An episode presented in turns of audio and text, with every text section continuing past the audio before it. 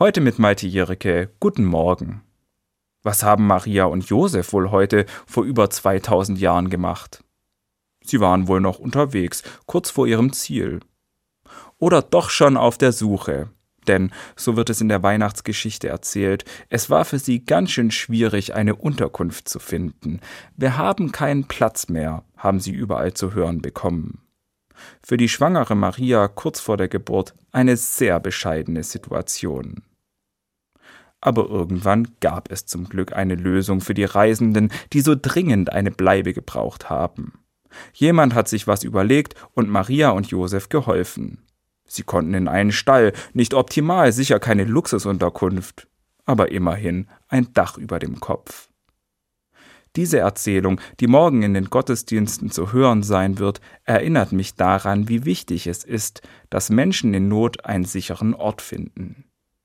Ein Dach über dem Kopf suchen in unseren Tagen Millionen von Menschen überall auf der Welt. Menschen, die in Armut leben, Menschen auf der Flucht vor Krieg und Gewalt. Tun wir genug, dass sie einen sicheren Ort finden? Zu uns übers Mittelmeer oder aus der Ukraine kommen auch Schwangere, Kinder und Familien, Frauen und Männer. Sie brauchen Hilfe.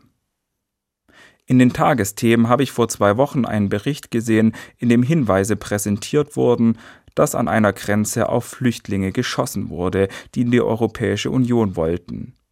Menschen, die einen sicheren Ort gesucht haben, wurden wohl beschossen. So oder so tun wir vieles, dass Menschen auf der Flucht nicht bis nach Europa oder Deutschland kommen.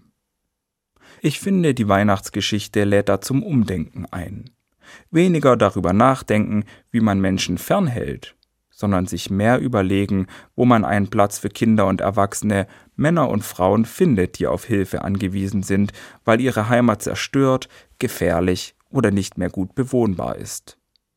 Da geht es auch nicht um ganz oder gar nicht, alle können kommen oder keiner. Natürlich wären mehr als 100 Millionen Menschen, die laut der Hilfsorganisation Brot für die Welt auf der Flucht sind, für Deutschland zu viel. Aber unsere Möglichkeiten ausschöpfen und uns intensiv darum bemühen, bei uns sichere und lebenswerte Räume zu schaffen und anzubieten, das können wir allemal tun. Malte Evangelische Kirche, Stuttgart